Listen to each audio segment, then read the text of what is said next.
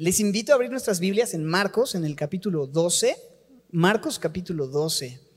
Eh, seguimos eh, en estos temas que han sido de mucha bendición, observando cómo Jesús tiene injerencia en todas las áreas de nuestra vida, en nuestros recursos, en, nuestros, en nuestro pasado, en nuestro futuro, en nuestra familia, etc. Y hoy em, me quedé con esta idea, escuchando un poco a Benjamín enseñar la semana pasada con Jesús y mi familia tocó este tema de las prioridades un poquito y pues como no explicó bien, voy a explicar, no, no es cierto.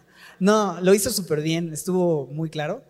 Este, fue una gran bendición, pero más allá de hablar acerca de el, como el lugar que nuestra familia ocupa en las prioridades o cuáles son, deben ser nuestras prioridades, quisiera que meditáramos en el porqué de nuestras prioridades. Necesitamos tener claras nuestras prioridades y saber cuáles son esencialmente las cosas a las que Dios nos ha llamado, porque de eso parte todo en nuestra vida. Pero bueno, vamos a leer brevemente el texto en Marcos 12, 29 al 31.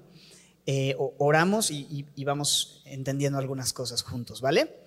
Dice así, em, ¿les parece si lo leemos desde el versículo 28? Yo creo que vamos a tomarlo desde el versículo 28. 28. Acercándose uno de los escribas que los había oído disputar y sabía que les había respondido bien, le preguntó, ¿cuál es el primer mandamiento de todos? Jesús le respondió, el primer mandamiento de todos es, oye Israel, el Señor, nuestro Dios, el Señor, uno es y amarás al Señor tu Dios con todo tu corazón y con toda tu alma y con toda tu mente y con todas tus fuerzas. Este es el principal mandamiento. Y el segundo es semejante. Amarás a tu prójimo como a ti mismo. No hay otro mandamiento mayor que estos. Señor, háblanos, te lo pedimos, Señor, y agradecemos que nos has dado la instrucción de tu palabra tan precisa, Señor, tus mandamientos revelados tan claros.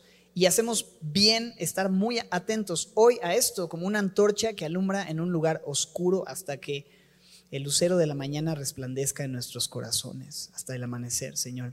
Mientras tanto, danos la, eh, la capacidad de poder vivir de acuerdo a tu verdad.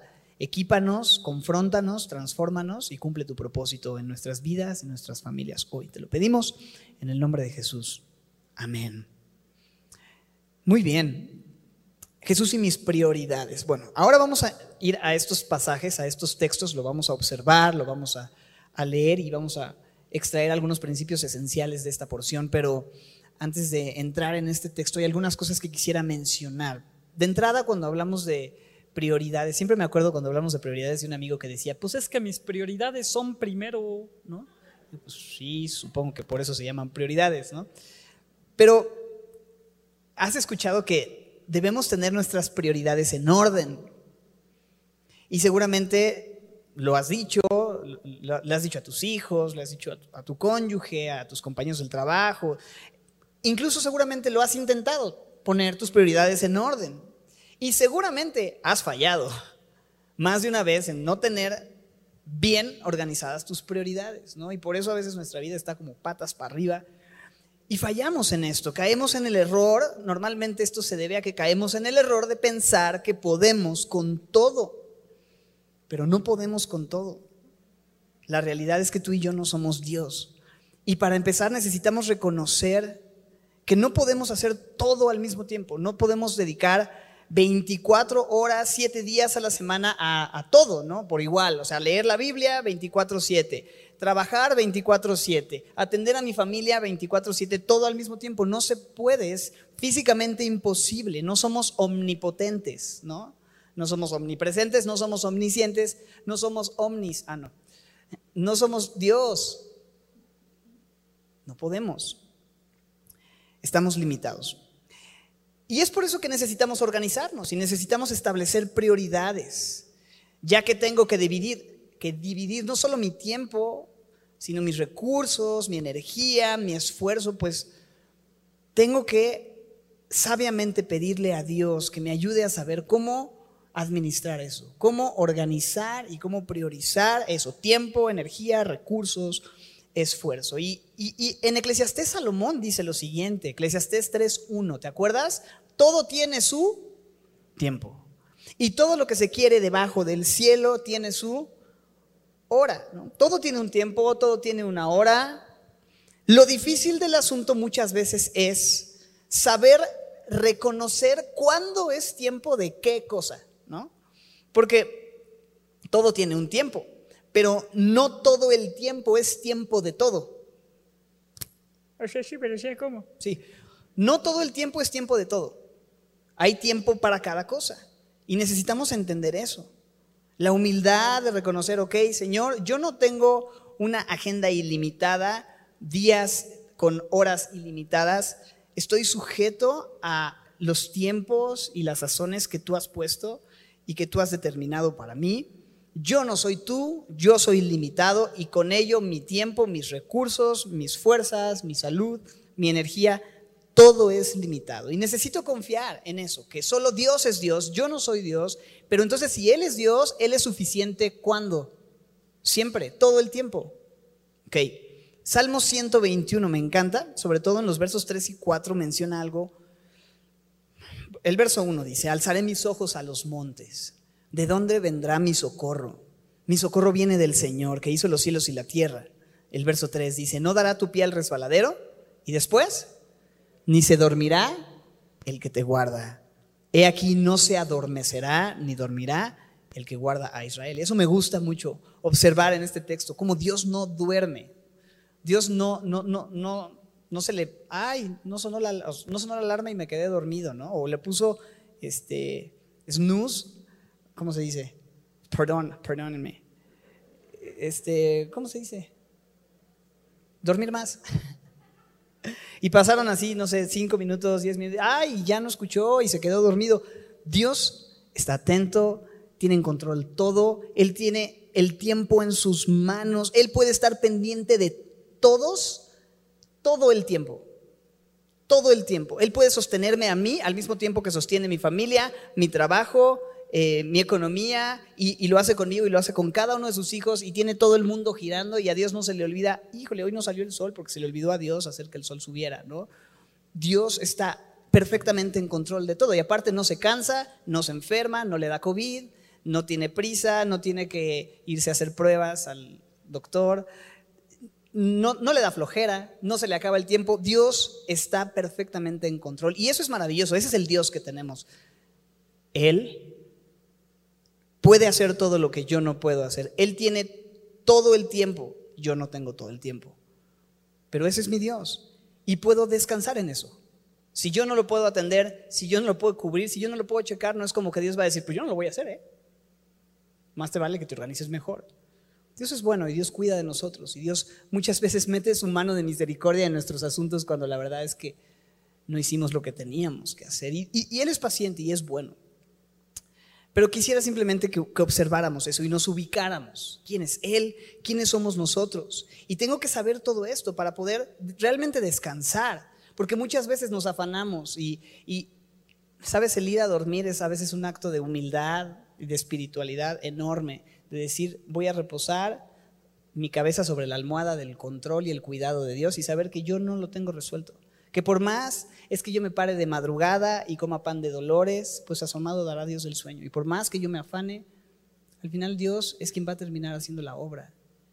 Y Él tiene todo en control. Entonces, saber que no somos Dios debe darnos esa humildad para también ver que no todo puede ser igual de importante para mí y que el Señor nos ayude a organizar lo que Él quiere que ocupe el primer lugar de importancia en mi vida y vivir así cada día dependiendo de Él, confiando en Él, buscando su voluntad. Pero a veces no venimos a Él para preguntarle, ¿cómo me organizo? ¿Cómo deben estar mis prioridades eh, organizadas, Señor? ¿En qué tengo que invertir mi tiempo? ¿Tengo que tomar este proyecto o no tengo que tomar este proyecto? ¿Tengo que comprometerme en esta invitación o, no tengo que hacerlo? Etcétera. Y a veces no estamos escuchando la voz de Dios, no estamos en la palabra y vamos simplemente reaccionando a las circunstancias. Y a veces también em, escuchamos mucho la voz del mundo, lo que el mundo dice que es importante y en eso queremos invertir. Pero la Biblia nos invita a ser entendidos, a preguntarle al Señor y seguir la voluntad de Dios. Dice Efesios 5, fíjate, mira pues, me gusta esto de mirad pues, pues es como checa muy bien, con diligencia, cómo caminar, no como un necio que no conoce y reconoce a Dios, sino como una persona sabia. Y, y el principio de la sabiduría es el temor y la consideración de Dios. Aprovechando que dice, viene el tiempo, nuestro tiempo es un don que Dios nos ha dado y tenemos que administrarlo y cuidar de él e invertir en las cosas que realmente son importantes. Aprovecha bien el tiempo porque los días, dime si no es cierto, los días son malos. Y Pablo escribió esto hace cientos de años y no se ha puesto mejor. Los días son malos. Entonces no seas insensato, no entendido, ¿verdad? Sino entendido de la voluntad del Señor, de cuál sea la voluntad del Señor. Necesitamos alinear nuestro pensamiento a la voluntad de Dios y pedirle a Él que nos dirija y nos muestre qué es lo que Él quiere que yo haga. Nos la pasamos escuchando tantas otras voces, tantas otras personas, otra vez, amigos, redes sociales, el mundo grita todo el tiempo, ¿qué tienes que hacer? ¿En qué te tienes que enfocar? ¿Dónde tienes que invertir tu éxito, tu físico, tu dinero, tu salud, tus cosas, todo el tiempo? Y nosotros nos compramos estas ideas. Pero debemos ir a la palabra, debemos ir al Señor. Recordar eso. No puedo invertir en todo. No puedo atender todo. Necesito entender que mi tiempo es limitado. El tiempo que invierto en otras cosas que no son lo realmente importante es tiempo que estoy perdiendo de eso que es importante. Entonces, eso, mi corazón a veces está dividido, mis afectos están divididos, mi tiempo a veces está dividido y necesito venir a Dios y decirle, Dios, ¿cuáles son las prioridades en las cuales quieres que me enfoque. ¿En qué me concentro, Dios? ¿Cómo puedo saber qué es lo que Dios quiere? Evidentemente, en su palabra, ¿cierto? En su palabra. Por eso me encanta lo que Jesús dice. Ok, ahora sí, Marcos 12. Jesús responde a la pregunta más importante que alguien pudo haberle hecho. ¿cuál es el principal mandamiento? O sea, en otras palabras, ¿de qué se trata la vida? ¿Qué es lo que Dios nos manda hacer? ¿Para qué existo? ¿Qué es lo que Dios dice? Esto. Esto es lo más importante que tienes que hacer. ¿Cuál es el principal mandamiento? Qué buena pregunta. ¿Tú qué le hubieras preguntado a Jesús si hubieras tenido la oportunidad de acercarte con él? ¿La vacuna es buena o es mala? ¿Qué le preguntarías? Si tuvieras hoy la oportunidad de hacerle una pregunta al Señor, ¿qué le preguntarías? ¿el COVID existe o son los papás? ¿No? Sé. Una persona vino y le dijo, ¿cuál es el primer en el sentido de el principal mandamiento? O sea, si hay una cosa en la cual me tengo que enfocar y si hay algo que Dios nos manda hacer sobre todo lo demás que, pudiera yo hacer, ¿qué es eso? Qué buena pregunta, ¿no? Bueno, a mí en lo personal me parece una muy buena pregunta y la respuesta de Jesús contundente. El primer mandamiento de todos es, oye Israel, el Señor nuestro Dios, el Señor, uno es. Dios existe y no eres tú.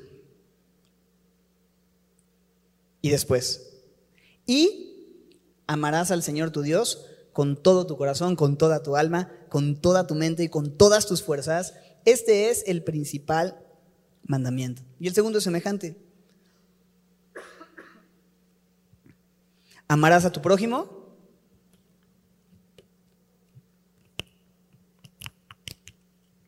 como a ti mismo.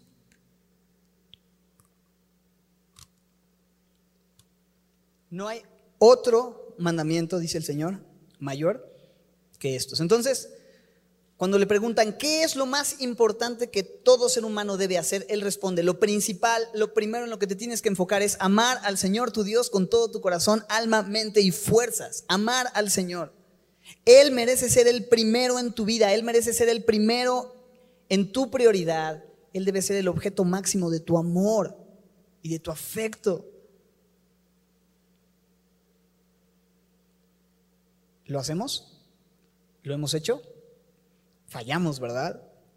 porque nuestro corazón es idólatra, porque nuestro corazón divaga una y otra vez y se distrae fácilmente y vamos por la vida metidos en mil cosas y tenemos a Dios muchas veces como solo un accesorio en nuestras vidas, como algo que está presente. Y sí, lo tengo en mi vocabulario. Digo, gracias a Dios, ¿no? Si Dios quiere. Y este, Dios te bendiga, hermanito, ¿no? Y oramos antes de los alimentos y demás, pero a veces y, muchas veces no es lo primero en mis anhelos, no es lo primero que considero, no es lo primero en mi mente, en mi meditación, no es lo que ocupa mis fuerzas y renueva mis fuerzas. Busco recrearme en otras cosas, busco descansar en otras cosas, busco ocupar mi mente en otras cosas, busco invertir en otras cosas. Somos unas ratas. No hacemos lo que tenemos que hacer. Pero Dios, que es rico en misericordia, por su gran amor con que nos amó. Él nos da vida. Él envió a su Hijo Jesucristo para redimirnos de esa condición y de ese corazón desviado. Y envió a Jesús para salvarnos y rescatarnos justamente de eso. Pero ciertamente no le damos el lugar que debería ocupar. Ninguno de nosotros podríamos decir, sí, este primer mandamiento es algo que yo constantemente tengo en mi, eh, en mi vida cotidiana. Yo ¿Qué haces? ¿Cómo estás? ¿Qué has hecho? Pues amar a Dios con todo mi corazón, toda mi mente, todas mis fuerzas. ¿Y tú cómo estás? No es, no es lo normal, estamos pensando en 84 mil cosas, 85 mil de hecho, 85 mil cosas. Y un poco más. Pero no estamos dejando eso que Él sea el centro de nuestras vidas. Y no es para que te sientas condenado y para que nos salgamos de aquí, ¿cómo se fue en la iglesia? Pues, eh, no amo a Dios, soy una porquería, ¿no? Es maravilloso que Él es paciente y nos equipa y con su espíritu nos recuerda y para eso también abrimos la palabra y nos damos cuenta de nuestra necesidad, pero también Él suple nuestra necesidad y nos ayuda, nos equipa. Pero ¿cuál es el punto? Que podemos venir a Él, pedirle perdón por desviarnos, por amar más otras cosas, pero también podemos pedirle ayuda para que Él nos permita amarle como Él quiere. ¿Y, sabes cuál es la clave? Primera de Juan 4:19. Nosotros le amamos a Él porque Él nos amó primero. Es eso. Venir a su amor. ¿Por qué estamos aquí? Qué padre es venir a la iglesia. Qué bueno es estar aquí porque podemos celebrar su amor y podemos reenfocarnos y podemos escuchar su palabra y podemos cantar juntos y podemos meditar en lo que estamos cantando y podemos vernos y podemos ver la gracia de Dios. Y entonces decimos, Señor, ¿cuánto nos has amado? Nos pone en perspectiva, dedicamos este tiempo, bloqueamos otras cosas y nos enfocamos en Él y cuando vemos su amor, eso nos inspira y nos hace decir, Señor, ok, aquí estoy. No te amo como quisiera amarte, pero me encanta pensar que tu amor no consiste en que yo te haya amado a ti, sino en que tú me has amado primero. Y eso es lo maravilloso. Quiero amarte, quiero amarte, pero ¿cómo puedo vivir eso en el día a día? ¿Te acuerdas? Mateo 6:33.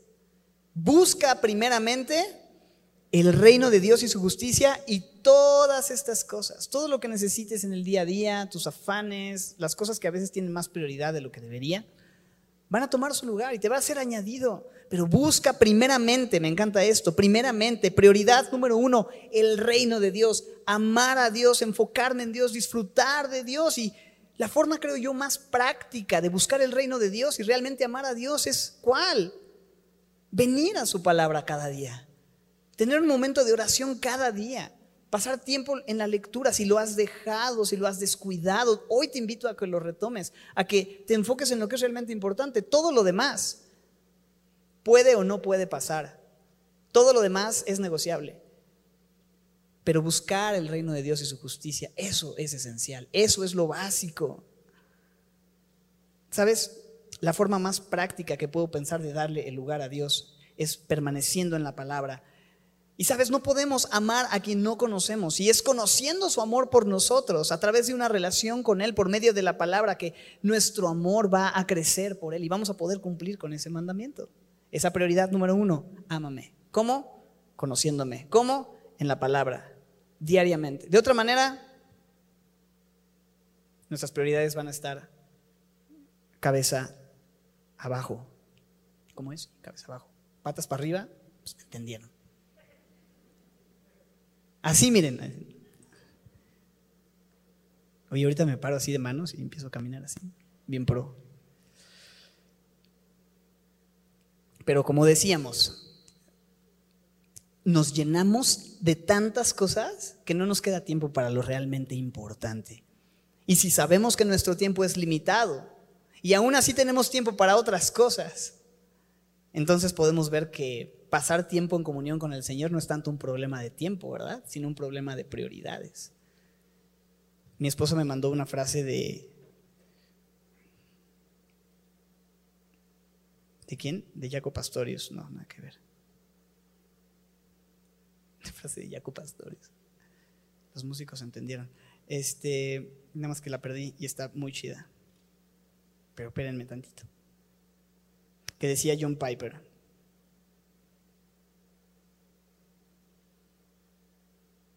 ¿Quién sabe cómo era? Pero estaba bien chida.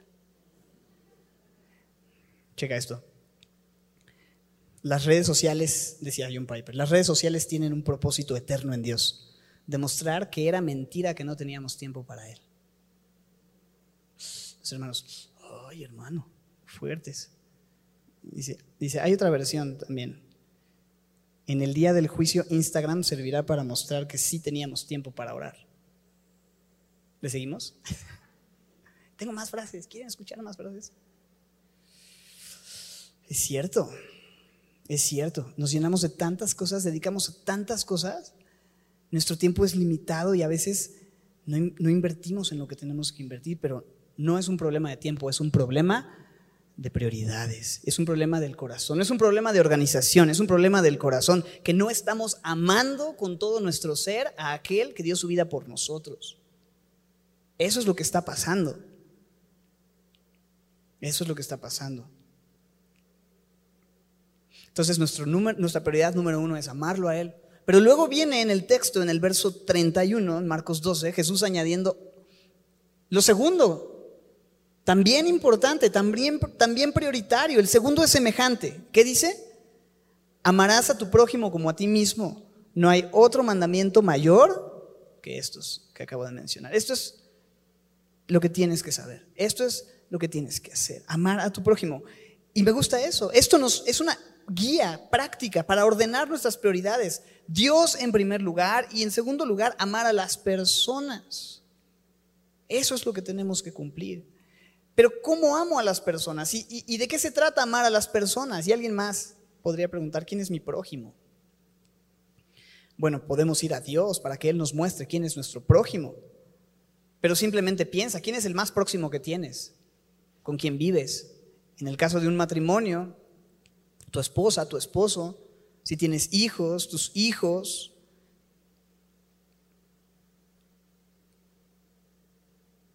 Si eres soltero, bueno, seguramente tienes gente conocida, gente, puede ser que vivas con tus papás, puede ser que vivas con tus hermanos, con tu roomie, con quién trabajas, con quién estudia. Tú puedes revisar Piensa simplemente en quién es, a quien ves todos los días en el trabajo o te cruzas en la calle. ¿No crees que cada una de esas personas Dios les ha puesto como tu prójimo para que los ames? Eso es lo que tienes que hacer. ¿Qué tengo que hacer el día de hoy? Amar a la gente. Amar a la gente. ¿Cómo amas a la gente? Esa es la pregunta y eso es algo que solo Dios te puede decir. Pero qué importante eso. Que nuestra lista de prioridades, ¿te imaginas? Lejos de ser, a ver, número uno, hacer esto y luego ir a pagar el agua y luego el gas y luego hacer la comida y luego lavar la ropa y no sé qué, a los niños, el trabajo y entregar este reporte financiero y no sé qué, en la oficina y... ¿Qué pasaría si nuestra lista de pronto fuera amar a Dios, amar a mi esposa, a mis hijos, a mis papás, a mis suegros, a mis compañeros del trabajo? Y piensa de esa lista, ¿cuántos tendrían palomita? ¿Cuántos tendrían tachi? Bueno, la suegra, dices, en mi caso, yo palomita, pero yo sé que muchos de ustedes sufren. No, de verdad, ¿eh? una bendición. Y mi suegro también. Y los suegros de mi esposa, increíbles. Ama a Dios, ama a tu prójimo. Y Jesús luego dice, y luego, ¿no? ¿Qué tengo que hacer? Y también tu trabajo. Y tienes que ser responsable. Y tienes que hacer tus tareas. ¿Siguió la lista el Señor? Dijo, estas, son, estas dos cosas son suficientes para que tengas claro cómo, cómo ordenar tus prioridades de vida. Solo estas dos cosas. ¿Sabes por qué? Porque cuando nos enfocamos en estas dos cosas, amar a Dios y amar a las personas, todo lo demás va a caer por su propio peso en el lugar que debe ocupar en mi vida. Te lo voy a poner así. No así tosiendo. Así mira, en mi trabajo. Si yo me enfoco en amar a Dios y amar a las personas, comenzando por mi familia, que es mi prójimo inmediato, entonces mi trabajo ya no va a ocupar el primer lugar en prioridades, ya no se va a convertir en el lugar donde busco mi realización. Pero tampoco va a ser algo que voy a simplemente echar la flojera o lo voy a hacer mal, porque ahora por amor a mi familia voy a trabajar porque quiero proveer y quiero cuidar de ellos y lo voy a hacer lo mejor posible porque también quiero amar a mi jefe, me caiga bien o no. Y voy a ser honesto porque eso va a mostrar amor por mis clientes. Y voy a poner límites y voy a saber que hay tiempo para descansar y que si me piden en el trabajo que haga cosas que no honran a Dios, no lo voy a hacer porque mi prioridad es amar a Dios. ¿Me explico? Pero todo parte de un asunto de perspectiva. El trabajo no es mi prioridad. Amar a Dios es mi prioridad. Amar a otros es mi prioridad. Y mi trabajo solamente es una manera en la que puedo cumplir con estas dos prioridades. Todo lo demás va a seguir y tomar su lugar si yo estoy enfocado en estas dos cosas. Y ya cuando lo veo de esta manera, me doy cuenta que todo en mi vida es un asunto del corazón. Entonces, ¿por qué estudio lo que estudio? ¿Por qué voy a la iglesia? ¿O por qué no voy a la iglesia? ¿O por qué sirvo en la iglesia? ¿O por qué paso el tiempo que paso en redes sociales? ¿O por qué trabajo en donde trabajo? ¿O por qué gasto el dinero en lo que gasto el dinero? ¿Por qué hago ejercicio? ¿Por qué me voy a dormir a la hora que me voy a dormir? ¿Estoy amando a Dios en todas estas cosas? ¿Estoy amando a otros en todas estas cosas? ¿Sí me entienden o los estoy revolviendo? Es mi esfuerzo por amarlos y amar a Dios. Pero cuando hablamos de amar a otros, qué importante ver nuevamente que tiene que ser Dios quien defina lo que es amar a otros. Porque muchas veces yo me la puedo vender de que estoy haciendo algo por amor cuando en realidad no es así. O sea, yo puedo creer que recogerle los calcetines a mi hijo de 30 años es amarlo, pero creo que eso puede serle más bien un daño Digo, es por poner un ejemplo, porque mis hijos no tienen 30 años ni tampoco usan calcetines. Bueno, sí, los dejan muy negros. Pero necesito ir a la palabra y permanecer en la palabra y buscar al Señor y buscar su reino y su justicia, porque es ahí donde Él me va a enseñar cómo debo amar. Y me va a mostrar también su amor por mí para que entonces yo también pueda imitarlo. Y no solo me va a enseñar, sino que me va a capacitar, porque aunque yo supiera, sí, así es como tengo que amar a mi esposa y a mis hijos y a mis amigos, la verdad es que si Dios no me ayuda, yo no puedo hacerlo. Entonces eso es maravilloso. La palabra no solo me dice qué, sino, que, sino que me permite hacerlo, me da el cómo por su espíritu. Lo necesito a Él para llevar a cabo este segundo gran mandamiento.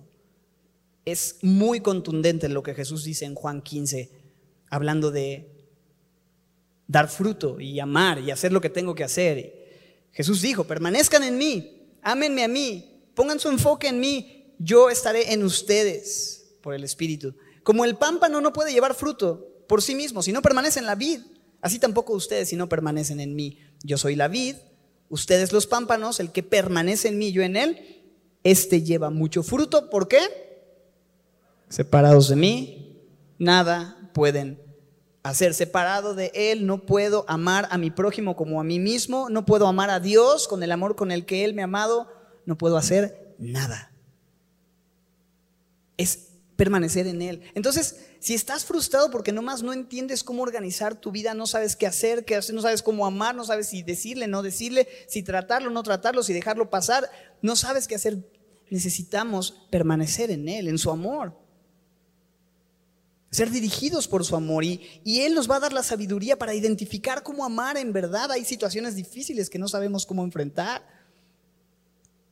Una situación en donde pareciera que necesito hablar con alguien y decirle algunas cosas, pero Dios me muestra que amarlo es quedarme callado y no decir nada. O lo contrario, exhortarle en amor, pero tiene que ser Dios. ¿Cómo trato esas cosas? Amar a mi prójimo, amar a mis hijos Yo pienso que amar a mi hijo es quedarme con él jugando todo el domingo.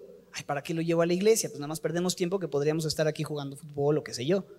¿Eso será amarlo en verdad? ¿Está alineado a lo que Dios dice? Necesito que Dios me muestre. Amar a mi hijo es enseñarle la importancia de congregarnos y ser parte de la iglesia, sea por Zoom o presencial, en este tiempo. Eso es importante.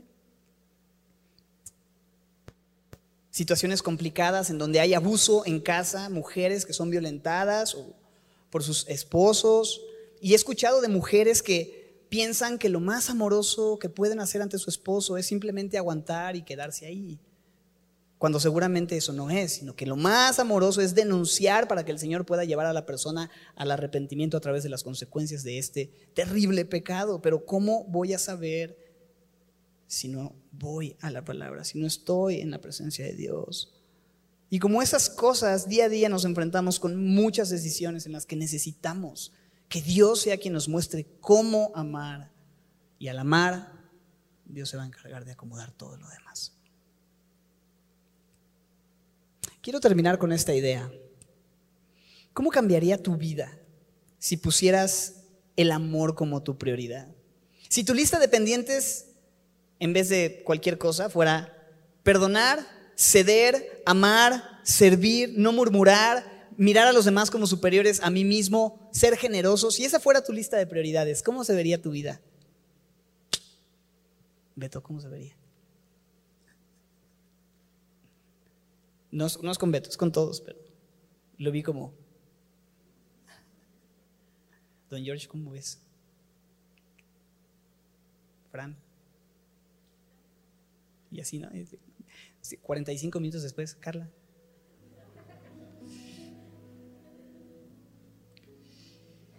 Pero ¿cuál es la idea con la que quiero eh, concluir? Decir esto, todo comienza en la cruz. Todo comienza en la cruz. Es al ver el amor de Dios por nosotros en la cruz que podemos responder amándolo con todo el corazón, alma, mente y fuerzas. Y es solamente al ver su amor que dio su vida por nosotros pecadores que vamos a saber cómo necesito yo amar y vamos a ser capacitados para poder amar a nuestro prójimo como a nosotros mismos. Es en la cruz donde todo se ordena, mis hermanos. Es donde nos da la perspectiva correcta del Señor para poder tener las prioridades correctas a la luz de lo eterno. Es ahí. Así que la invitación el día de hoy es a ver a Jesús, es mirar al Señor y darle a Él el lugar que merece en nuestras vidas, amarlo con todo el corazón, ponerlo en primer lugar y que eso nos lleve a vivir vidas de amor y servicio a otros, empezando por nuestra casa, en las cosas cotidianas pero también en las situaciones complicadas. Y que eso cambie y ordene el lugar que ocupa todo lo demás en nuestras vidas. Eso es un resultado. Pero primero lo primero. Al final, como siempre, no se trata tanto de mis prioridades. Se trata de que toda mi vida, todo lo que hago, todo lo que hago sea con el propósito de darle la gloria a Dios, amarlo a Él sobre todas las cosas de eso se trata tu vida. Si tú no estás viviendo para ese propósito y, no es esa tu prioridad en la vida, es cualquier otra cosa tu prioridad en la vida, lo único que vas a encontrar es desesperanza, frustración, despropósito. Te vas a sentir chafísima, pues. Peor que si te da COVID. Te vas a sentir muy mal. No le vas a hallar pero cuando dejas que el Señor ordene tus prioridades, cuando lo amas a Él, todo lo demás puede estar, puede no estar, pero tus ojos van a estar puestos en el lugar correcto. Amarlo a Él, primeramente, y después a tu prójimo como a ti mismo. Quiero invitarlos a ponerse de pie. Quisiéramos orar y también venir a la cruz, venir al Señor y ver ese gran amor que Él tuvo para con nosotros. Y que eso nos inspire para amarle más. Aquí estamos, Señor, meditando en tu palabra, dándonos cuenta que hemos fallado, pero tan agradecidos porque sabemos que aunque hemos fallado, tú eres fiel y justo para perdonar nuestros pecados, Señor, cuando los confesamos y confesamos nuestra idolatría del corazón donde hemos buscado satisfacer nuestra carne y nuestros deseos con cosas temporales, haciéndote a un lado, pensando que eso va a traer algo de satisfacción y es una mentira, es un engaño. Hoy venimos, Señor, a la única fuente que sacia que eres tú, a tu cruz, a agradecerte el gran amor que has tenido por nosotros, en que aún siendo pecadores, Cristo murió por nosotros. Ahora respondemos, te amamos y te pedimos nos equipes para también poder así amar a nuestro prójimo y cumplir con estos dos grandes mandamientos esenciales, dos prioridades que tú nos has llamado y a las cuales tú nos has llamado a enfocarnos como hijos e hijas tuyos. Te amamos, Señor, venimos delante de ti con humildad en el nombre de Jesús. Amén.